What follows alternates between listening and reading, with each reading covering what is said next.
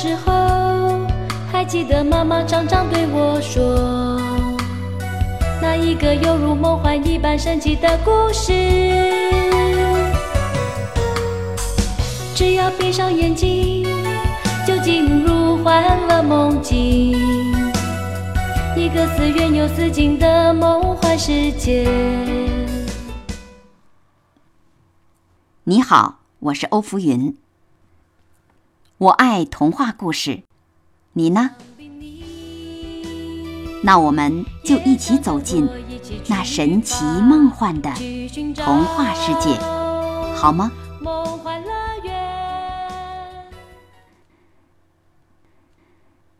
安徒生童话故事《野天鹅》第四集。第三集中，我们讲到。正当艾丽莎不顾艰辛采集钱麻，通宵达旦为她的哥哥们赶制钱麻袍子的时候，在她居住的岩洞里，遇到了一位前来打猎的国王。国王把她带回王宫，并娶她做了王后。艾丽莎这位新王后，从来不开口说话，因为说出一个字，就会送掉她哥哥的性命。虽然艾丽莎爱这位善良英俊的国王，但她必须一直不开口说话。艾丽莎每天夜里。溜进他那个布置成山洞的小房间，很快的织成一件又一件袍子。但是，等到他开始织第七件的时候，他发现钱麻用光了。他知道，他要用的钱麻在教堂墓地里长着，他必须。去那里采集。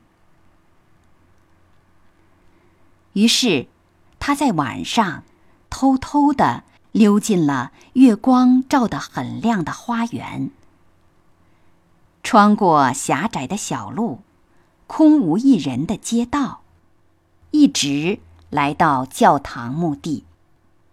墓地里有可怕的食人鬼，他们。用邪恶的眼睛盯住他看，但是他默默的祈祷着，只管采集使他像被火烧一样痛的钱麻，把他们带回王宫去。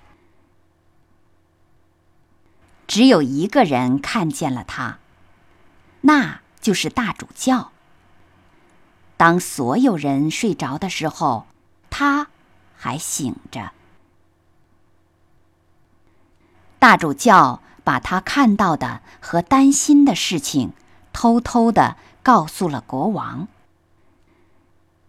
两颗大泪珠滚下国王的脸颊。他心中狐疑着，回到房间。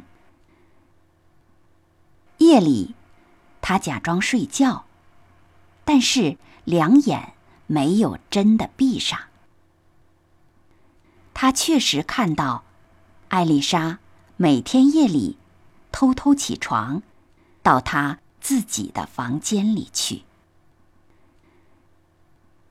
这时候，艾丽莎的工作差不多完成了，还只缺一件男袍。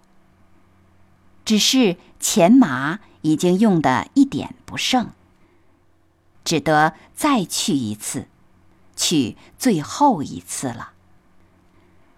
他必须冒险到教堂墓地，去采集几把钱麻回来。这一次，国王和大主教跟在他后面。他们看着他走进教堂墓地的小边门。当他们走近一点时，他们看见了食人鬼坐在木石上，就像艾丽莎曾经看见他们时那样。国王于是扭转了头，因为他以为他和他们是一伙的，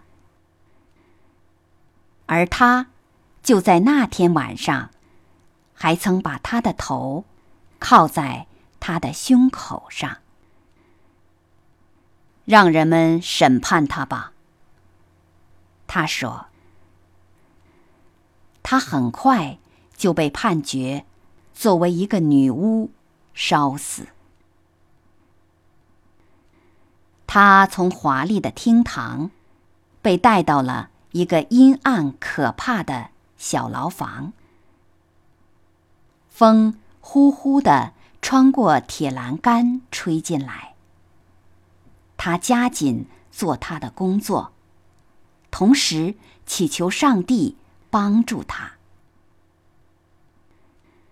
傍晚的时候，他听见铁窗上天鹅拍翅膀的声音。那是他最小的哥哥。他终于找到了他的小妹妹。艾丽莎高兴地哭起来。虽然他知道这很可能是他生命中的最后一夜，但是他依然抱着希望，因为他的工作差不多要做完了，他那些哥哥也都来了。太阳升了起来，艾丽莎要被拉去烧死了。一匹老马拉来一辆大车，车上坐着艾丽莎。他们让她穿上了粗麻布衣服。她美丽的头发披散在肩上，脸颊苍白的可怕，而她的手指仍旧在织着绿色的麻，甚至在去死的路上。他也不放弃他的工作。十件男袍在他的脚下，他正在拼命织第十一件。瞧着女巫，让我们把它撕碎吧！人们嚷嚷着说。就在这时候，那十一只天鹅。飞到艾丽莎的上空，落到大车上。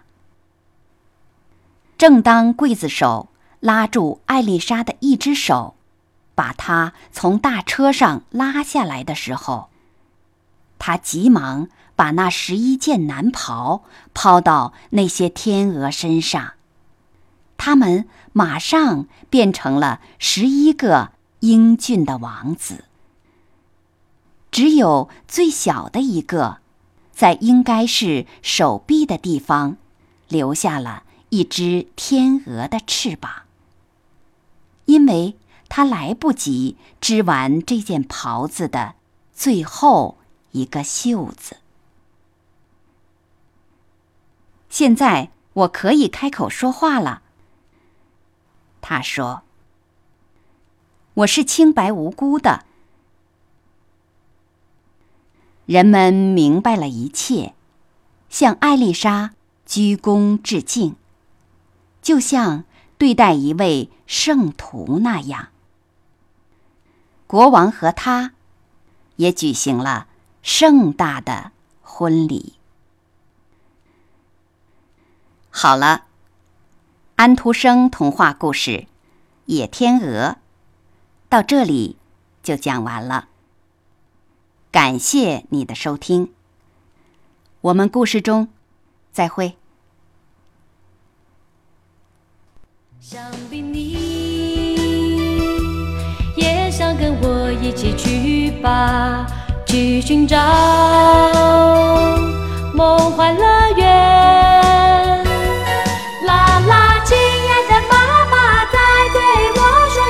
神奇的故事，一起。出发去寻找那梦幻乐园。